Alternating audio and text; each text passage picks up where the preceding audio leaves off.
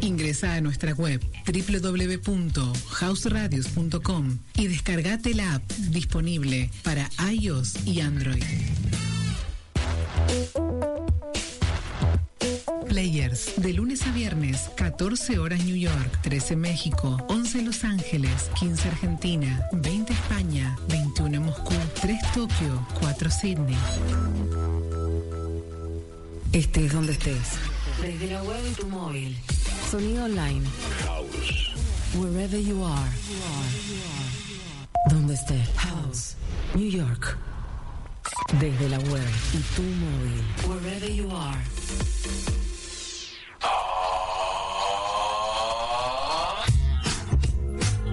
La Quinta Pata, de lunes a viernes, 16 horas New York, 15 México, 13 Los Ángeles, 17 Argentina, 22 España, 23 Moscú, 5 Tokio, 6 Sydney, con Alfonso Buono.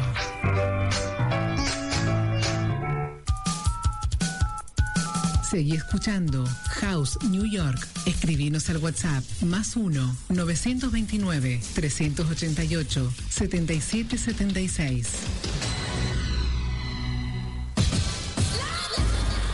Seguinos en Facebook, Instagram, Twitter y encontranos on demand en Spotify. Estás en House New York. Estás en casa.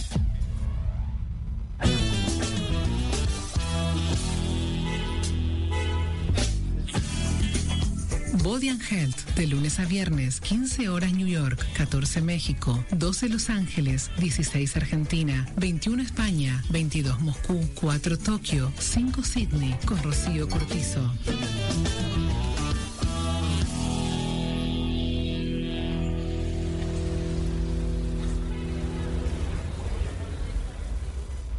Radio con base en New York y estudios en Buenos Aires y Barcelona. Llegando a vos, estés donde estés. House. Wherever you are.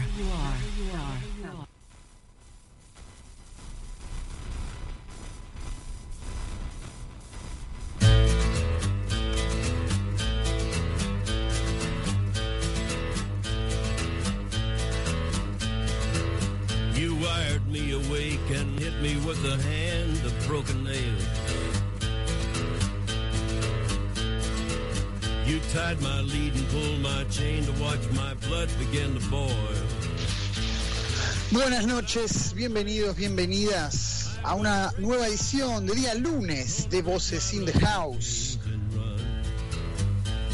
El domingo en Argentina fueron las elecciones. Con Gonzalo Mastoy, nuestro corresponsal 2.0, el jueves les contamos todo lo que había que saber para las elecciones que se iban a desarrollar justamente el domingo pasado.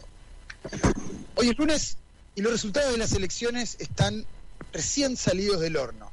Hubo sorpresas, hubo cosas esperadas y hubo un oficialismo que festeja. Así que le damos la bienvenida una vez más a Gonzalo para analizar esos resultados y para ver qué nos dejaron las elecciones. Gonzalo, ¿cómo estás? ¿Todo bien?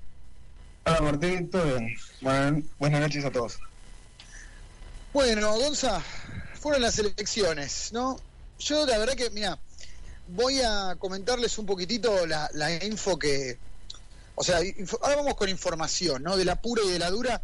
Si ustedes eh, deciden meterse en nuestro Instagram, en arroba voces digitales, yo les recomiendo que vean el último post del día, que es todo propiedad intelectual de nuestra productora Lucía Pereira, eh, que se llama el post Cómo quedó el Congreso. Ahí tienen información clave, sí, detalladísima de qué se votó y cuáles fueron los resultados. Se los paso a comentar para que después se metan por su cuenta, le den like y, por qué no, sigan la cuenta, ¿no? Eh, el Frente de Todos, que sería el oficialismo, ¿sí? Eh, quedó con 32 diputados y 10 senadores. Juntos por el Cambio, 57 diputados y 12 senadores.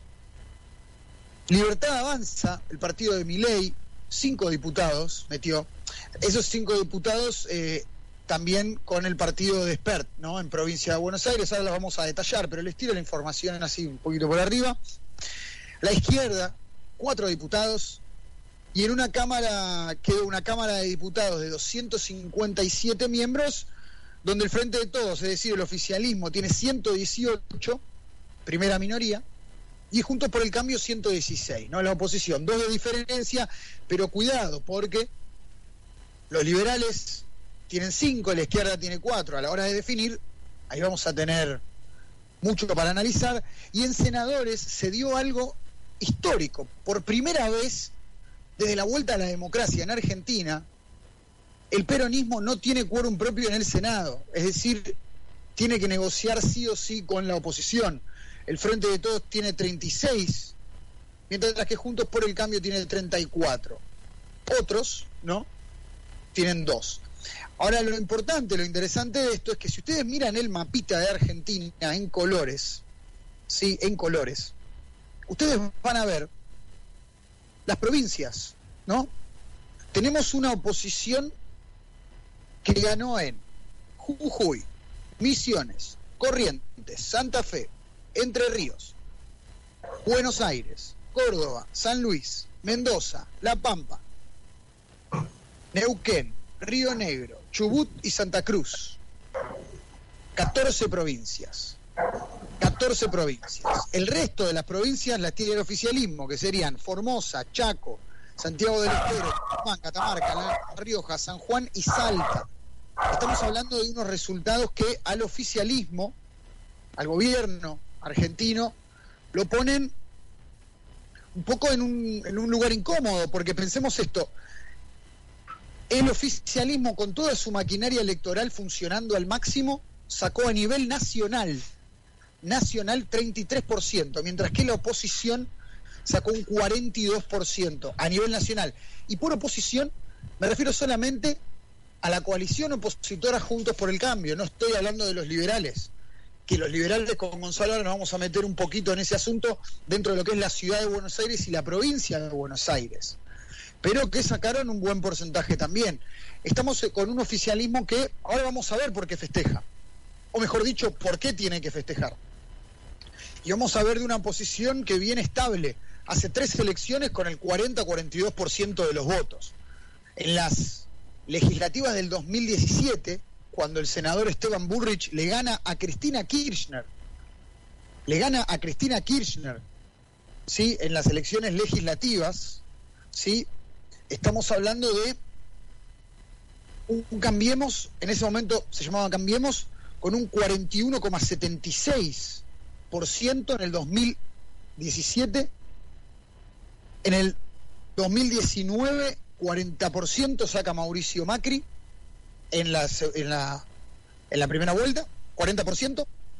Y ahora estamos hablando de un resultado de un 42% a nivel nacional, ¿no?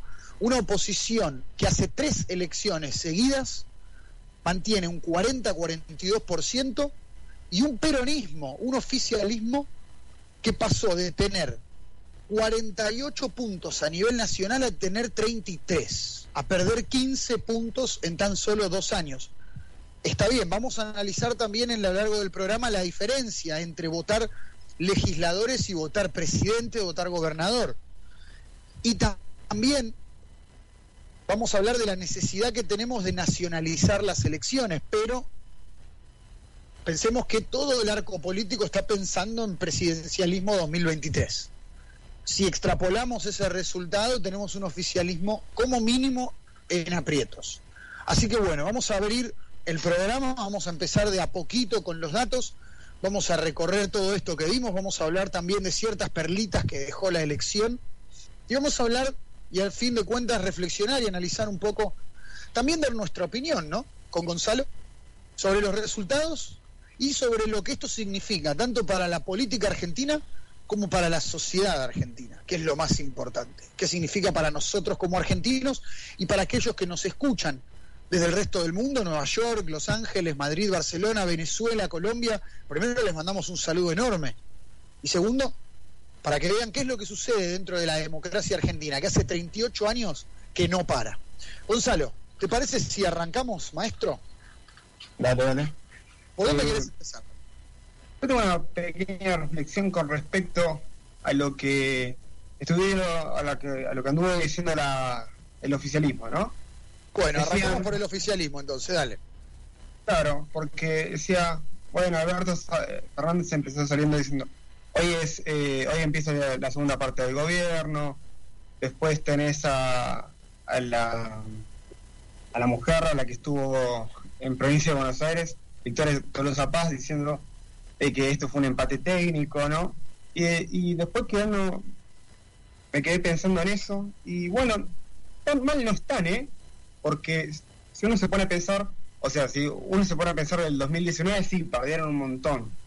Pero ojo, ojo que en estas elecciones, en las generales, recuperaron puntos y recuperaron dos provincias, que era eh. Chaco y Tierra del Fuego.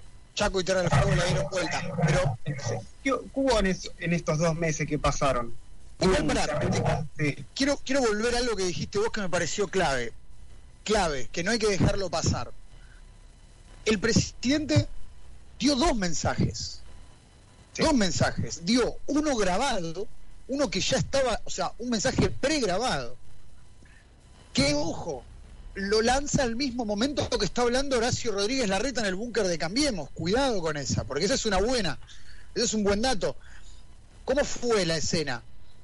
Eh, Juntos por el Cambio sale a festejar la victoria aplastante en la ciudad de Buenos Aires. Aplastante porque sacaron 47 puntos contra 25 del oficialismo y, bueno, que sería en verdad la oposición eh, en, en la ciudad de Buenos Aires, el peronismo, y 17 de Miley, de claro. la libertad avanza. Y cuando está hablando, o sea, habla María Eugenia Vidal, que fue la candidata, y cuando empieza a hablar Horacio Rodríguez Larreta, aparece el mensaje del presidente, pregrabado.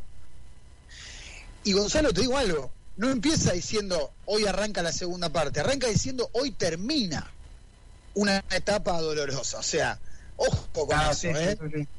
No, pero No, te lo digo en tengo- serio, porque después él dice eso, sí, sí, después él dice, hoy arranca la segunda etapa de nuestro gobierno, como que quiere relanzar la administración, Claro, pero arranca, sí, El mensaje grabado es terrible. Es, eh, es tremendo, sí, voy a, voy a, voy a unificar, pero después dice, no, bueno, voy a unificar, pero mirá que en la culpa el gobierno la culpa de ¿eh? ustedes, sí, Claro, claro. Pero eso, eso lo discutimos eh, ayer en, en una transmisión que hicimos por Twitch, que la, la estamos subiendo a YouTube en este momento. En exactamente 33 minutos van a tener todo el análisis que hicimos con el equipo entero de Voces Digitales sobre este análisis, sobre las elecciones, perdón, y tuvimos invitados de lujo también. Uno de los invitados que tuvimos, lo pueden ver en YouTube en exactamente 34 minutos, 33 minutos, nos comentó que el objetivo de mandar el mensaje del presidente al mismo momento que la reta es porque necesitaba que el discurso sea parecido al de la reta para empezar a generar una construcción de consenso. ¿Sí? ¿Por qué necesita una construcción de consenso? Bueno, principalmente porque si uno ve los números, 118 a 116 significa que, está bien, cuantitativamente tenés dos más. Sí, pero además eh, en senadores también, o sea, van a tener que Claro. negociar en todos lados, lo cual a mí me encanta, me fascina, ¿no? Ninguno va a tener que poder hacer lo que quiere. Exacta. Bueno, te pongo un ejemplo, Gonza, para gobernar por decreto, vos necesitas que los decretos los apruebe el Senado. Ya está, no podés gobernar Una- por decreto. Claro, una cámara necesita que, que apruebe el decreto. Claro. Ahora ya está. Ahora vos pasás el decreto y sí, ¿qué pasa, papá? Te- se negocia. Que a ver, y, esto es lo que yo quiero, vamos a poco, porque a mí eh, las elecciones la verdad que me, me- me- me apasionaron, a mí me apasiona la política y lo que sucedió en las elecciones fue muy interesante, pero quiero ir por partes. Respecto a lo que decía Gonzalo, el mensaje del presidente que fue doble. El primer mensaje fue un mensaje moderado, de consenso. Correcto, Gonzalo, lo que vos decís. Le pegó a la oposición, le pegó a Macri específicamente por la toma de deuda. ¿Sí? Pero fue un mensaje moderado que llamó al consenso y que dijo, presten atención argentinos y argentinas, que la primera semana de diciembre va a presentar un plan económico. Va a presentar un plan económico. Y esto es importante porque estamos hablando de un gobierno que hasta el día de hoy, desde que asumieron en el 2019 hasta ayer, la estrategia era no tener un plan económico. Importantísimo este manotazo, ese volantazo es importantísimo, porque claro, ¿qué consensuás? O sea, necesitas algo para consensuar. Entonces, primero que el presidente lanza un mensaje moderado en el mismo momento que habla la reta. Segundo que después lanza un mensaje no moderado, un mensaje un poquito más radicalizado en ese sentido, a la militancia le habla y le dice salgan a festejar este triunfo, ¿no? Que el triunfo es lo mismo, se refiere por triunfo a lo que decía Gonzalo, cuando él dice recuperaron provincias y recuperaron puntos. Y es en parte un triunfo, porque sacaron cinco puntos más, es decir, en las PASO habían sacado 33%, una diferencia de cuatro puntos con la oposición, y terminaron una diferencia de un punto, o sea, hubo una recuperación, hubo una Sí, recuperación. Eso es lo que me llama la atención a mí particularmente. O sea, la modita de la primera semana después de las pasos, que hicieron todo ese quilombo con el gabinete, que eh, al final se ve que de alguna manera le sirvió. Eso y un par de sí. más. Mira, eh, eh, lo- los números están muy frescos y todavía no tuve tiempo de analizarlos a fondo, pero te puedo decir tres cosas sobre los números. La primera, la diferencia, todos los votos nuevos que hubo en provincia de Buenos Aires, en las PASO se vo- votó el 68% del padrón, mientras que en las generales votó el 71, creo, se- 74 fue 71, no, ¿cuánto fue? No sé, ahora lo buscamos, pero fue un número ahí. Bueno, todos los votos nuevos favorecieron al oficialismo. De eso te voy a dar dos datos sobre eso. En Quilmes, que es donde vivimos con Gonzalo, que es donde se jugó una batalla electoral muy interesante, el oficialismo lo dio vuelta. ¿Pero por qué? Porque una de las cosas que hizo la intendenta de Quilmes fue poner micros de la municipalidad y remises pagos por la municipalidad para llevar a votar gente. Además es terrible. No sé a vos, vos vivís cerca de mí. Así que a mí me llegó en el correo cinco paquetitos con las boletas, con, o sea, cinco paquetes que adentro tenían boletas de Mayra Mendoza. Y adentro de cada paquete tenían como cinco boletas cada una de Mayra Mendoza. Claro, Bueno, Y, además de excelente calidad. Me sorprendió muchísimo la calidad del papel.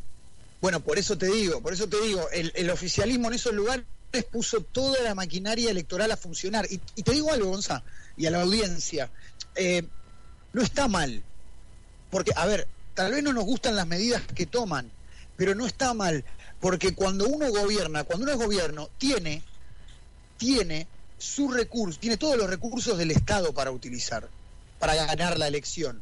O sea, es tentador no hacerlo, de hecho no está bueno no hacerlo. ¿Sí? Y está muy bien que el oficialismo lo haya hecho, tal vez no compartimos, pero pero el oficialismo puso a correr toda su maquinaria estatal y es imposible ganarle al oficialismo. Por eso, lo que yo digo, y esto digo, lo- me hago cargo de la primera persona porque es mi opinión, es que no es, no sé si es un triunfo, porque usando todos los recursos del Estado a tu favor, te ganaron por un punto. ¿No? Y solamente pudiste dar vuelta a dos provincias. La Pampa no pudiste y perdiste el quórum. Y San Luis, que el feudo de los Rodríguez A, tampoco pudiste ganar. ¿No? Mira, eh, pregunta, nos llega una pregunta, Gonza, y ahora seguimos. ¿La oposición está en su techo y el oficialismo en su piso? Bueno, excelente, excelente pregunta. Y también me tiran el palo y me dicen, no, está mal llevar gente a votar. Bueno, por eso Sí, dije, bueno, yo sé que Gonzalo piensa lo mismo.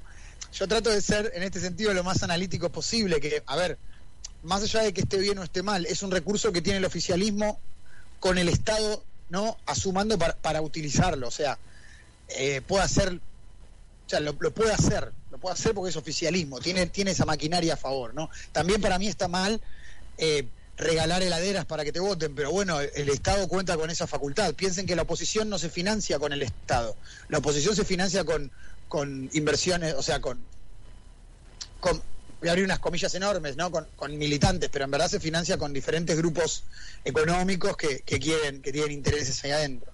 Pero vamos a las preguntas. Te tiro un dato opos- de una de las preguntas que preguntó Dale. si la oposición estaba en su techo. Sí, Una nota de Infobae. Pese a la victoria, el PRO porteño y sus aliados obtuvieron la menor cantidad de votos desde el 2013. muy bien. ¿Por qué? Porque aparecieron los liberales. Claro. Aparecieron Porque- los liberales. Sí, sí, o sea, ponele, o sea, eh, no sumes la cantidad de, votos, pero bueno, suponiendo que eh, Juntos por el Cambio, o sea, o cambiemos, o ese, ese eh, partido haya tenido un montón de votos. Y fíjate que nada en las elecciones pasadas el, lo que sería todos obtuvo el 30 31% si no me equivoco. Y ahora en esta el 25 o sea un par de votos se fueron para los liberales y claramente un, un par que se lo llevó eh, los liberales también, de lo, del partido de, bueno, Bueno, en, línea con eso, te, respondo. A ver, eh, la oposición está en su techo. Yo no sé, ahí está el tema. Yo sé, yo te podría decir que la oposición no está, no tiene, no está en su techo. Te diría, te diría que es el piso de la oposición si seguimos la tendencia de las últimas tres elecciones. ¿Sí? 40% en la legislativa del 17, ¿sí? 41% en las presidenciales del 2019. No se, no se olviden que Macri, Mauricio Macri, en las pasos saca 32% y levanta 9 puntos de las pasos a, a, las elecciones presidenciales y llega a un 41%. Y ahora a nivel nacional estamos hablando de un 42%. Así que yo no sé si la oposición está en el techo. ¿Por qué? Porque todavía le falta absorber a los liberales. Que no creo que los absorba, no sé si los van a absorber, pero pensemos en esto, en un escenario de balotaje. Yo sé que es adelantarse a morir, pero en un escenario de balotaje, un liberal va a votar a un peronista o a un opositor. El votante de mi ley, ¿a quién votaría? ¿A un peronista o a un opositor? Yo creo que ahí no, no, veo un no veo una un votante de mi ley votando al kirchnerismo o al peronismo, no lo veo. Sí veo... a, menos que sea un, fundamentalista y vote en blanco, probablemente diría que la gran parte votaría a un... A una, por eso. Por eso, yo no creo que la oposición esté en su techo, no, no creo. No creo, creo que la oposición todavía tiene para crecer, justamente porque, eh, bueno, estos votos que perdieron, que los perdieron por los liberales, pero también los perdieron, por ejemplo, por Randazo y Houghton, que Houghton no metió diputado, no metió nada, pero sacó el doble de los votos que sacó en las primarias. Así que la oposición para mí no llegó a su techo todavía. Eh, y, sí, y sí creo que, eh, sí creo, sin duda alguna, que el oficialismo está en su piso. Yo creo que eh, yo creo que el, oficialismo está en su piso. ¿Por qué creo que está en su piso? Porque eh, en la historia del peronismo, cuando el peronismo se presentó unido, nunca, nunca eh, tuvo tan pocos votos. Nunca, jamás. Siempre tuvo 39, 40%, 39, 40, y ahora está en 33 a nivel nacional. Sí, eso, que sumó votos, pero o sea, para mí el piso real fue en, el, en las pasos ahí que ellos tienen un núcleo duro que no importa lo que pase, siempre van a votar el peronismo, a diferencia de lo que podría llegar a ser la oposición que está un poco más dispersa, pero lo que es eh, el kirchnerismo específicamente, ellos tienen un núcleo duro que los va a votar a ellos pase lo que pase. Bueno, justamente por eso, Gonza, hay un, hay un encuestador argentino que se llama Jorge Giacobbe, que Giacobbe lo que plantea es, eh, el peronismo, eh, perdón, eh, sí, el peronismo, sacando esta cantidad de votos, lo que dice Giacobbe es, esto significa que el frente de todos no existe, que es Cristina. Sí, porque este es el, voto histórico, el núcleo duro de Cristina. Eso es lo que está esto es lo que dice Giacobbe, ¿no? Es decir, ¿por qué para mí es un piso? Porque tomo el análisis de Giacobbe y te digo, Cristina siempre va a tener un 30-33% de votos, siempre, siempre. Claro, ¿qué, aportó Massa? ¿Qué aportó Alberto Fernández? ¿Qué aportó Kisilov? No aportaron nada. Es Cristina. La que está ganando acá los votos es Cristina. Sí, entonces, para mí sí, este es el, es un piso que, ojo, que es un piso que todavía todavía puede ser más bajo. ¿eh? Porque, repito, y esto solo también hago un análisis a nivel personal, opinión pura y dura, porque los números, repito, están muy frescos como para analizar. De las paso hasta acá, el oficialismo hizo todo. Emitió plata a morir, repartió guita a morir, repartió heladeras en Avellaneda, repartieron bicicletas, zapatillas, hicieron de todo. Capitanich en Chaco inauguró canillas, eh, hicieron absolutamente de todo. Y así y todo, usando Esta todo fiesta de los municipales. la fiesta de los municipales. Bueno, Mayra Mendoza en Quilmes con Karina la Princesita, en La Matanza Espinosa lo mismo. Y haciendo eso, pudieron dar vuelta y por casi nada te diría Gonzalo, ¿eh? porque si vos te pones a ver que esto es- está la aplicación en elecciones Argentina, la aplicación está muy buena porque tiene todos los datos detallados. Si ustedes se ponen a ver los resultados en las provincias donde dio vuelta el, el peronismo, por ejemplo en la de Capitanich, que es Chaco, dos puntos nada más le sacó. Ustedes miran Tucumán, un- eh, perdón, sí, Tucumán, dos puntos. Ustedes miran San Juan, dos puntos. Ahora, en las, en las provincias donde ganó la oposición, ganó por paliza. Y eso es el dato para mí.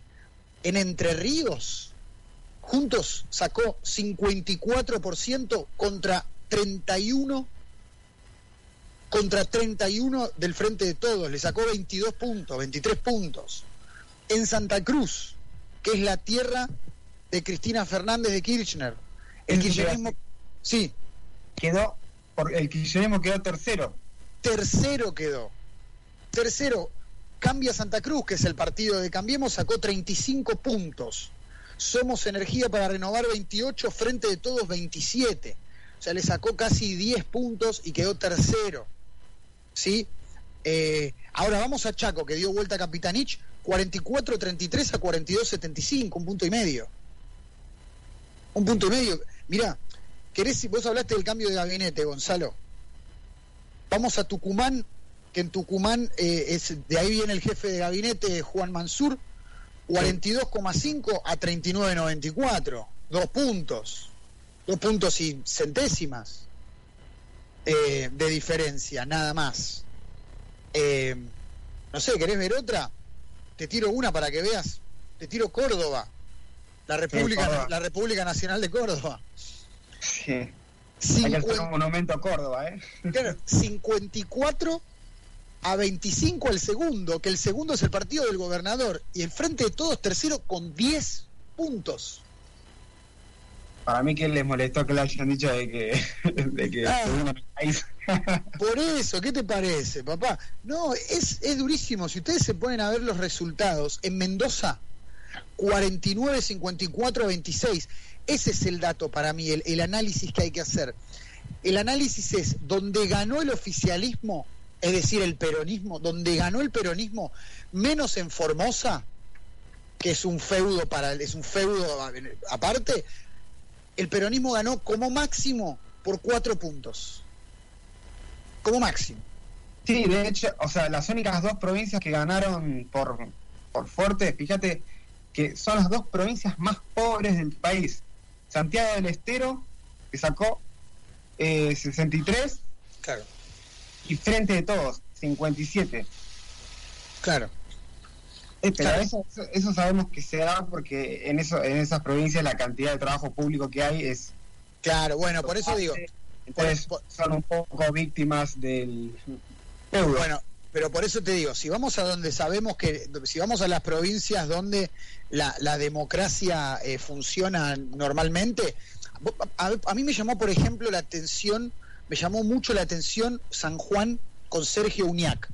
Que Uñac es un cuadro peronista interesante, joven, eh, peronista no kirchnerista, porque bueno, ellos, hacen la distinción.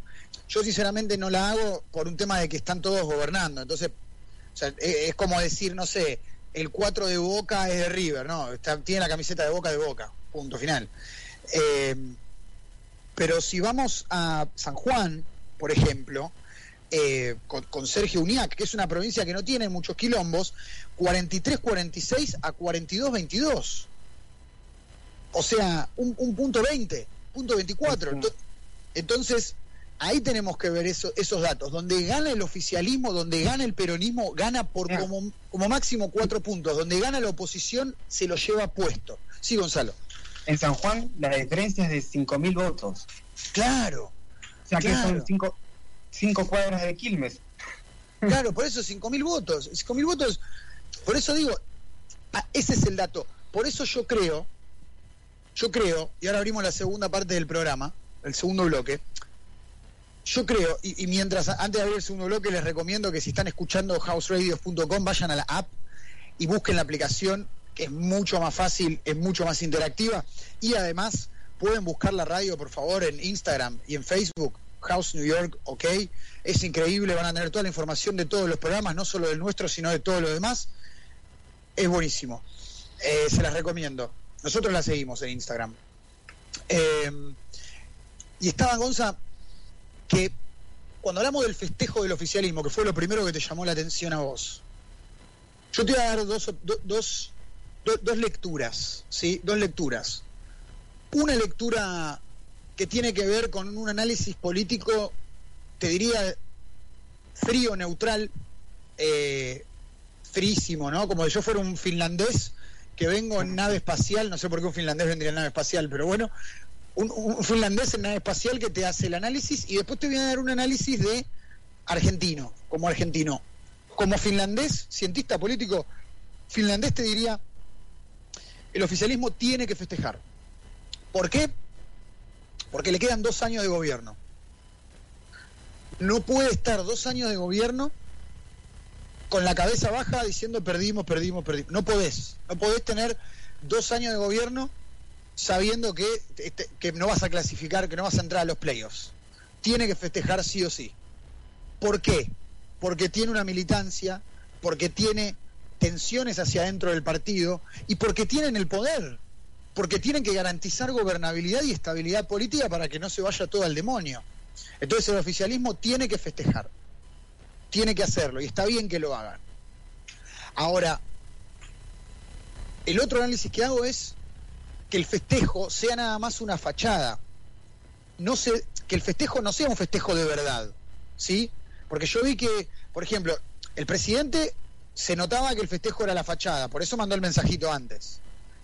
Pero yo vi al gobernador de la provincia de Buenos Aires muy emocionado con el, el resultado, y yo les diría, cautela con ese festejo, señores y señoras peronistas, porque donde ganaron, ganaron por dos puntos como mucho como mucho por dos puntos. Vos dijiste recién, Gonza, 5.000 votos. Un, un, en San Juan, 1,25% son 5.000 votos. 5.000 votos se te dan vuelta en dos minutos. Entonces, como ciudadano le diría, cuidado con el festejo. ¿Viste A ver, una cosa que a mí me pasa con el fútbol es que, por ejemplo, para mí es más peligroso estar ganando 2 a 1 que 1 a 0. Pero cuando vos estás ganando 2 a 1, el equipo rival ve que vos le fuiste ganando todo el partido y que está uno de alcanzarte. Entonces el, equipo rival ¿qué hace? Se empieza a comer la cancha porque dice, mira, me fue ganando todo el partido, ahora lo pongo. Y cuidado con eso, porque la oposición lo ve también de ese lugar. Lo que dice, che, mira, un punto, dos puntos, no es tanto, un punto, dos puntos, no es tanto. Tenemos dos años todavía. Tenemos dos años con un oficialismo débil, políticamente débil, porque perdió un montón de votos, pero al mismo tiempo un oficialismo que necesita sí o sí negociar y una oposición que también necesita negociar. No le queda otra. y acá te pregunto, y, acá te pregunto, Gonza, ¿cómo pensás que en este esquema de negociación obligatoria va a entrar, por ejemplo, Milei o Expert? ¿Cómo te parece que van a entrar a este sistema de negociación obligatoria? ¿Vos pensás que van a ser disruptivos en el sentido que no van a negociar con nadie o te parece que van a empezar a tejer alianzas no que van a beneficiar a unos o a otros opinión eh, tranqui dale yo creo que va a depender de lo que haga cambiemos ¿por qué? porque hasta entonces hasta estos últimos días eh, veníamos viendo a Bullrich a, Macri que son de alguna manera los líderes, líderes del partido no digo todos pero son uno de, uno de los tantos que venían eh, felicitando ciertas palabras de Milei o ciertas ideas de Milei, mejor dicho. Y, y nada, hasta, hasta el momento yo pensaba que por ahí incluso podía haber una fractura en el partido iban a, e iba a dar eh, parte de Cambiemos que se iba a ir para iban a colisionar con con los libertarios y, y otro que iban a ir más con gente más moderada, más socialdemócrata, ¿no? Pero ayer eh, Mauricio Macri dijo, no, no, yo, hago las ideas de mi ley, yo, yo apoyo las ideas de mi ley, pero el partido es este. Claro. Entonces, ¿Y vos después pensás que, perdón, vos pensás que con, con- con un cuadro dentro de Cambiemos como Ricardo López Murphy, vos pensás que ahí Milei tiene como una puertita de entrada, tipo con, con López Murphy, con Bullrich, tienen como una puertita de entrada, y Expert, ojo, no nos olvidemos de Expert. No, sí, sí, hay cinco, hay cinco, son cinco diputados. Eh, yo creo que una puerta tiene. Hay que ver realmente qué tan, qué tan Milei eh, hace, e- es fiel a su, a su palabra. Porque él dice que eh, se juntaría con ciertos, eh, bueno, eh, con los halcones del- de, de Cambiemos, que se juntaría y, y, y haría, y haría coalición de alguna manera, ¿no? O sea, por lo menos en, en el Congreso. Ahora hay que ver qué tipo de, de leyes votan y, y cómo se posiciona él frente a esas leyes. Tal cual. Ya dijo Milei, ya dijo Milei de una, apenas sali- apenas dio el discurso con- hablando con la nata, ya dijo, voy a bochar el presupuesto del presidente. O sea, ya el presupuesto lo va a votar en contra, ya lo dijo. Sí, sí, te pone de punta. Y también dijo que Alberto no le, no le iba... Dijo algo que también, no le voy a votar nada, algo así. Bueno, por eso, y ahí yo estaba viendo, por ejemplo, en la provincia de Buenos Aires, Avanza Libertad, que es el partido de Spert, sacó 7,50% de los votos, 656.498 votos, una banda, eh, tres diputados metió. Y es importante para mí porque eh, en la provincia de Buenos Aires le sacó dos puntos y medio, perdón, le sacó un punto y medio a la izquierda. Sí. Que en las, en las PASO la izquierda le había ganado. Claro, había quedado un cuarto. Y ahí me parece que eh, una de las cosas que estuvo, estuvieron buenas de esta elección, de los resultados, es que eh, Argentina eh, tiene como una, la balanza está como muy inclinada hacia la izquierda, ¿no? En, el Congreso, está muy inclinada hacia la izquierda. Eh, y, y aparece un contrapeso liberal, un contrapeso de derecha que por lo menos va a servir para marcar un tipo de agenda un poquito más liberal, eh, más eh, pro mercado, que no digo que es al camino que tenemos que seguir, yo creo que hay que ir siempre para el medio, pero de repente va a poder equiparar un poquitito las cosas eh, en ese sentido y las, las negociaciones van a destrabarse tarde o temprano, se van a destrabar, ¿no? Eh, bueno, no sé, es- es súper interesante. Igual obviamente estamos hablando de que el fenómeno liberal, perdón, estamos hablando de que la elección liberal fue sensación en Buenos Aires. En el interior no están, no existen todavía, ¿no? Eh, habría que ver qué pasaría con, con eso, ¿no? Eh, sí, decime. Lo, lo- lo que es algo a tener en cuenta es de que cómo viene creciendo eh, José Luis Espert, por ejemplo. En el 2019 sacó eh, menos de 200.000 votos. Sacó el, el 3, 3%, creo, no, o algo así, 2 o 3%. Bueno, tres. vos sabés que ahí, Claro.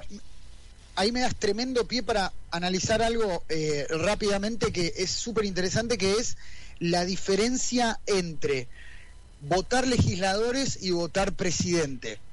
Eh, la ciencia política lo que plantea es que cuando la ciudadanía va a votar legisladores, predomina lo que se llama voto afectivo. El voto afectivo es decir, voto al que me gusta, voto al que habla como a mí me gusta, voto al que me mueve, por así decirlo. Por eso, por ejemplo, cuando Carrió se postuló en la ciudad sacó un 60% de votos, ¿no? Porque con su discurso caló muy hondo en muchas personas y la votaron, pero cuando se postuló a presidente, ¿no? Eh, ¿Y por qué? Porque cuando uno elige legisladores, prima lo que se llama el voto afectivo.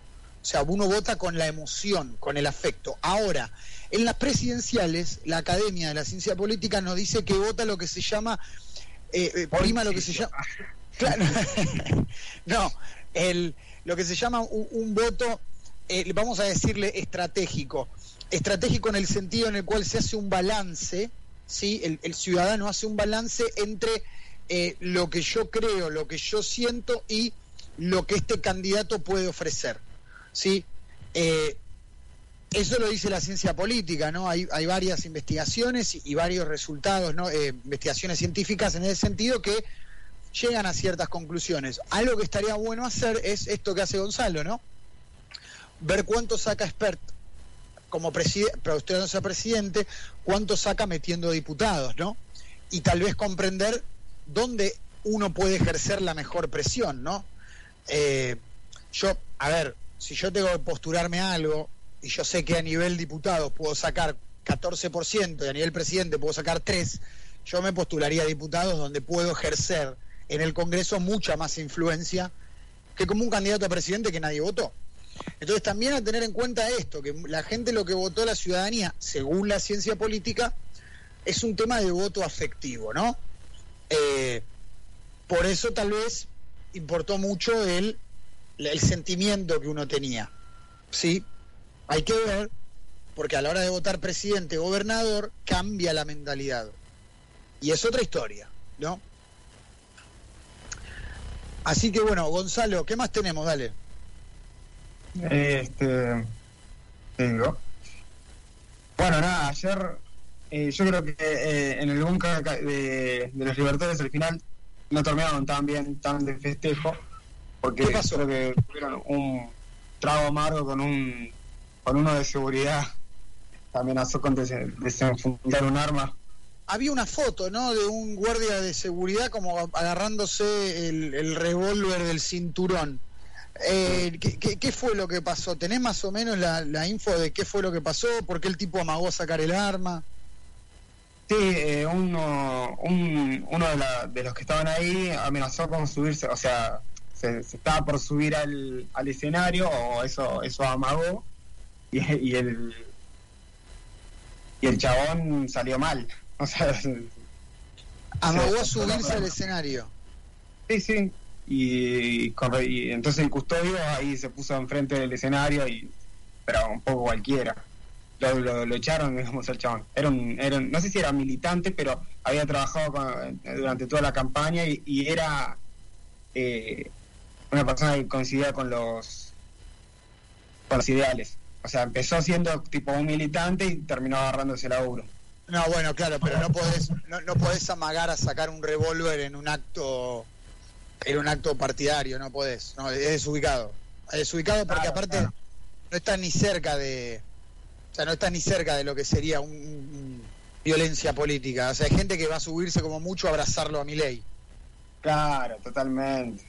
Además, más como es el, como es, te diría el, el, público de mi ley o, como es, como mi ley mismo lo, lo observa, ¿no? Es una persona muy, muy, muy exaltada y que, y que de alguna manera mueve eso, ¿no? Mueve eh, la, actitud proactiva. Entonces, que haya pasado eso no tiene tampoco nada de raro.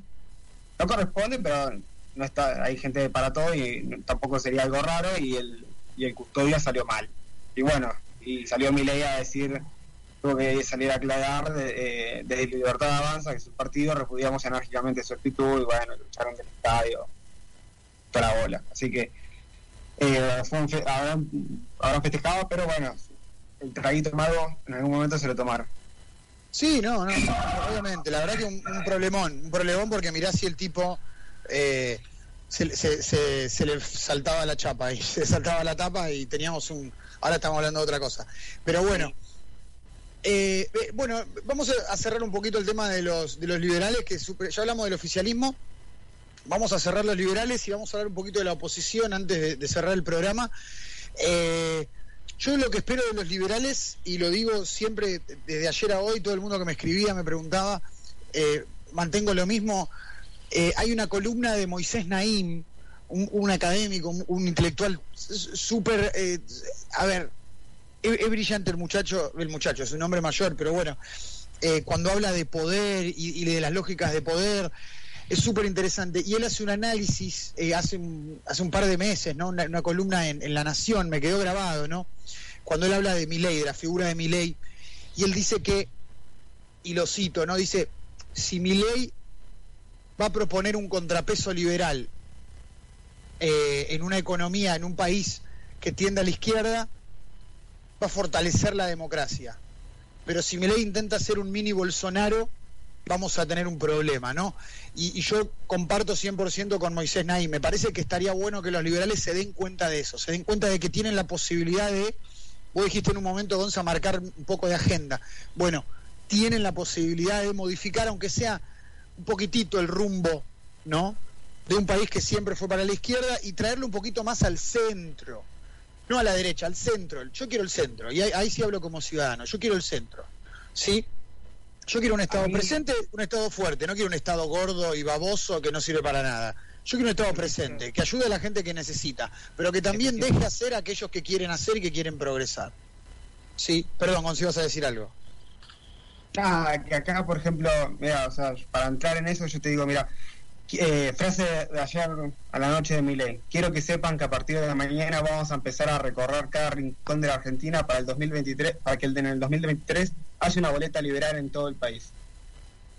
Y ahora, yo te lo digo como ciudadano y como, como libertario, como, como, como, yo mi filosofía de vida a través de la libertad, yo creo que eh, eh, la libertad es el, es el bien supremo, ¿no? Y creo que sin libertad no hay nada. Ahora, esto me da de alguna manera un poco de esperanza y un poco de miedo. ¿Por qué? Porque esperanza de que realmente haya un cambio cultural o, que realmente haya la posibilidad de, de que haya un presidente realmente eh, liberal en, en lo que lo consideraría yo, ¿no? Porque cada uno tiene sus definiciones. Pero por otro lado también está esto de que hay gente como Bolsonaro y como Trump que de alguna forma, por, eh, por ejemplo, ¿quién, cre- quién hubiese creído que en su momento Trump o, o Bolsonaro más que nada hubiesen llegado a la presidencia, ¿no? Pero a través de, de- Claro. de decir determinadas barbaridades, eh, llegaron al poder, pero en lo que a, a- a mí, por ejemplo, no me gusta. Y en el caso este, como, como liberal, te- temo que ensucie las ideas Tal cual. por una persona. Entonces, tengo esperanza, pero a la vez un poco de... Comparto, de, cautela, cautela y moderación, ¿no? Y yo comparto en eso, Gonzalo, comparto. Eh, yo también eh, tengo, me pasa lo mismo, ¿no? La esperanza de que haya ideas nuevas en el Congreso, al mismo tiempo la cautela de que estas personas no se crean que eh, ellos tienen la verdad absoluta, porque eso es lo que le pasó a Bolsonaro, eso es lo que le pasó a Trump, y la verdad que demostraron ser eh, gobernantes que como mínimo son horribles personas, como mínimo. Claro. Pero bueno, Eh, eh, y ahora, si querés, para terminar con, con el tema de, de los liberales, dale. eh, los medios en el mundo y acá. Los medios en el mundo dijeron la ultraderecha entró en el Congreso argentino. Tenés a El País de España, tenés a RT, tenés a un, a un también, la ultraderecha irrumpe en el Congreso argentino. Y bueno, explica un poco quiénes son, todo eso. Bueno, RT, Pero ese es un problema, ¿ves? Ese es un problema que a mí en el momento deberíamos intentar solucionarlo, ¿no? Cómo todos analizan todo desde su propia baldosa, ¿no? ¿En- Claro. a, a dónde voy con esto? A lo que voy es, los españoles, por ejemplo. Los españoles tienen a Vox, ¿no? Sí. Eso es ultraderecha. Ahora, Sí. ¿Es la misma ultraderecha esa que plantea Vox que lo que plantea Milei? Bueno, Mercedes, Mercedes Urbonas, nuestra columnista especialista en derecha y, y conductora del podcast Eurocast, que se los recomiendo porque es, es buenísimo. eh, ella dice que sí, que es un discurso similar al de eh, al- a la ultraderecha de eh, Las estructuras de la, de, la, de, la, de la comunicación más que nada coinciden. claro, claro. Ah, un dato. El país, me dio curiosidad de, de- el origen del, del periódico y pongo el país, sale el país, periódico, ideología política, centro izquierda. Ah, el- el- o sea, te, te avisa la bajada de línea. Claro, claro, o sea, nosotros somos centro izquierda. Así un dato de color porque me pareció gracioso. Claro, qué bueno, qué bueno porque tipo, eh, el, el- o sea, es, es, es- es agarrar el fundamento del periodismo y, y agarrarlo así con dos manos y revolearlo por el balcón, ¿no? Pero bueno, nada. Eh, Y después, dale. oh, eh, el- lo último, lo último, hoy salió eh, dos noticias en Infobae. Y uno era, los símbolos usados por, por los seguidores de Milei son mundialmente condenados o vinculados a grupos extremistas. Y está toda la nota dedicada a que la bandera de eh, Sí, la bandera de la, de la serpiente, ¿no? Claro, claro, exactamente. Que esa es una, una bandera libertaria, digamos. Pero bueno, después también un chabón fue con la bandera, con una, con una bandera de, ¿cómo se llama? El sur estadounidense. Sí, la Confederación. La Confederación, exactamente. Bueno, pero ves, en ese caso, mira, yo nunca me voy a olvidar, nunca me voy a olvidar de cuando en una marcha en Rosario, eh, un kirchnerista llevó un cartel con Macri con un tiro en la frente. Nunca me voy a olvidar de eso, porque me pareció violentísimo. Violentísimo. Entonces, si por una persona que lleva una bandera o por una persona que lleva un cartel, vamos a decir que son todos iguales, bueno, entonces vamos a aplicarlo a todos. O sea, claro, a ver, si hay un libertario que lleva la bandera de la Confederación y decimos que son todos racistas y rednecks, bueno, entonces yo voy a agarrar y con esa misma vara voy a medir y voy a decir, bueno, entonces todos los kirchneristas son magnicidas y quieren matar presidente, porque uno llevó un cartel con eh, Macri eh, con un tiro en la, en la frente, que de hecho después empapelaron Rosario con esa foto, pero bueno, ese es un dato, ¿no? Eh, que bueno, que también han hecho cosas también con la imagen de Cristina y le han dicho cosas también a Cristina que no son lo más correcto de decirle a una vicepresidenta de la nación. Eh, primero por vicepresidenta y, segundo por un tema institucional, ¿no? Uno tiene que tener cierto tipo de respeto por la jerarquía. Pero bueno, Gonza, nos quedan más o menos ocho minutos. Hay algo que quiero repasar de la oposición, porque la oposición ahora tiene un desafío por delante muy, muy complejo, muy complejo. Eh, la oposición tiene que ahora resolver, primero, eh, primero no, en verdad tiene que digo primero por el orden de las ideas que tengo, ¿eh? no lo digo por, por el orden que tiene que seguir la oposición. Ellos lo sabrán cómo hacer, son profesionales. Tienen que resolver, por un lado, el liderazgo interno, o sea, tienen que resolver hacia adentro la puja de poder. ¿Quién es quién en esa coalición que sacó 42% a nivel nacional? Pero por el otro, tienen que resolver también cómo, cómo operan y cómo actúan de acá al 2023, porque hay dos años más donde van a ser oposición y donde van a estar en, en diputados y en Senado, ¿no? Eh, entonces, en ese sentido, la oposición tiene una tarea muy difícil, muy difícil. Eh, ¿qué, ¿Cuáles son los... Qué, ¿Qué es lo importante a tener en cuenta? lo importante a tener en cuenta es que lo que va a pasar con la oposición es algo que pasa con todos los partidos políticos, ¿sí? ¿Por qué aclaro esto? Porque no, no me gustaría que nuestra audiencia se deje llevar por los titulares amarillistas de eh, el quiebre en el oficialismo, eh, los halcones versus las palomas. En todos los partidos políticos sucede, esto lo dice eh, Angelo Panebianco, un politólogo italiano, en un libro que se llama Los partidos políticos, ¿no? Él habla de la estructura de los partidos políticos y él dice que dentro de cada partido político hay coaliciones que él le dice coalición dominante. Es decir, hay grupos dentro de los partidos políticos que pujan por el poder constantemente, porque la política es eso, es poder, ¿sí? Entonces, lo que va a pasar con la oposición pasa con todos los partidos políticos del mundo, no es para alarmarse.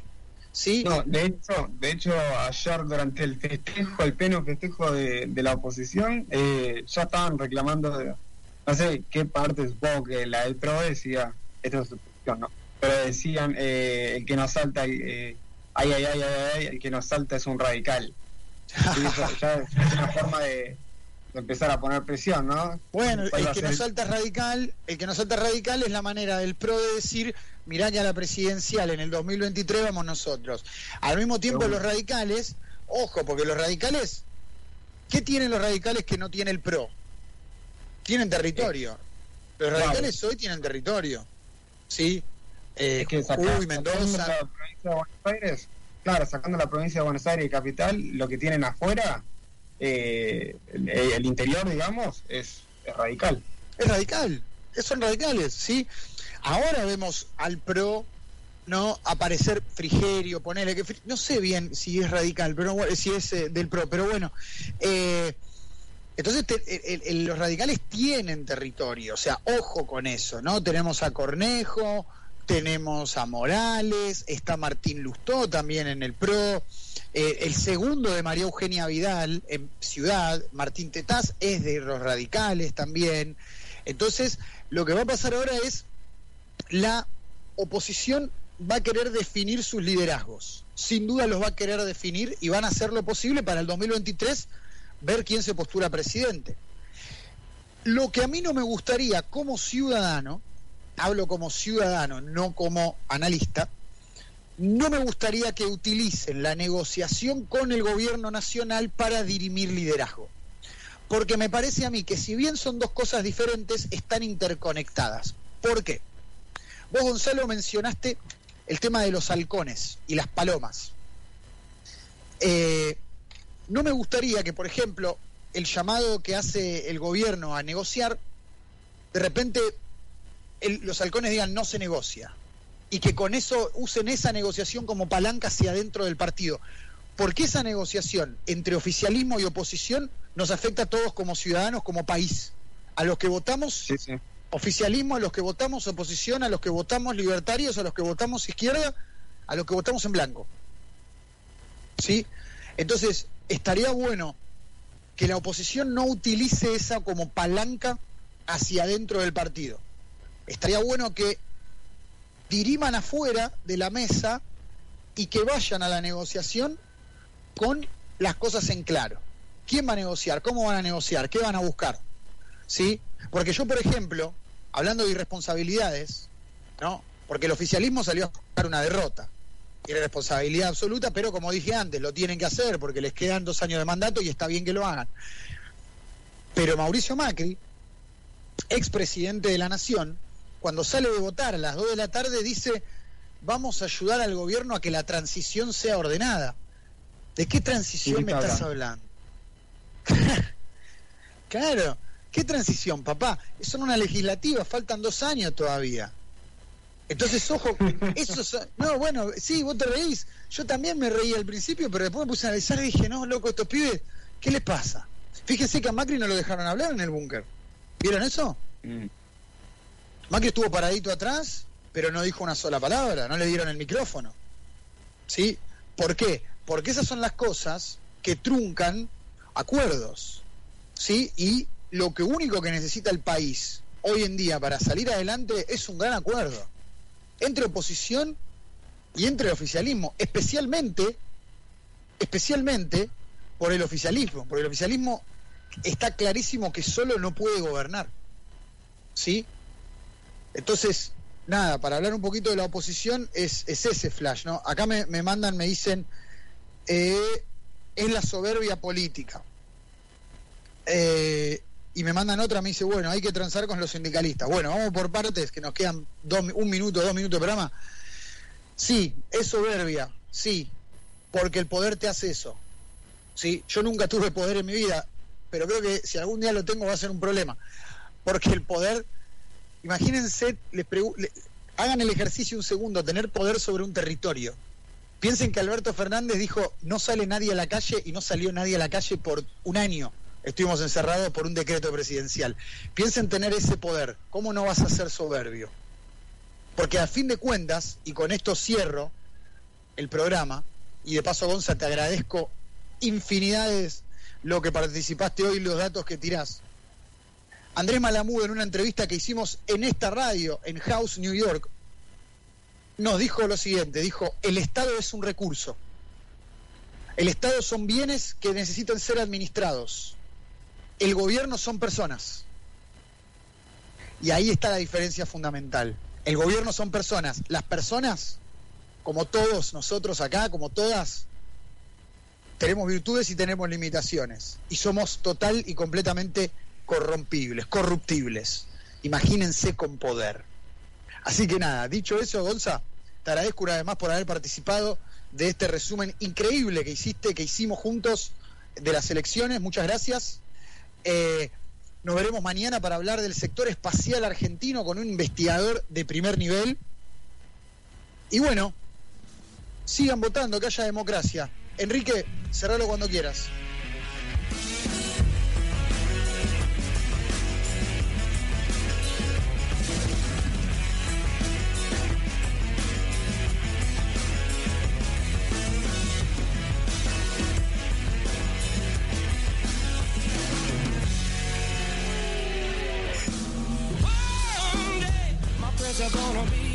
good.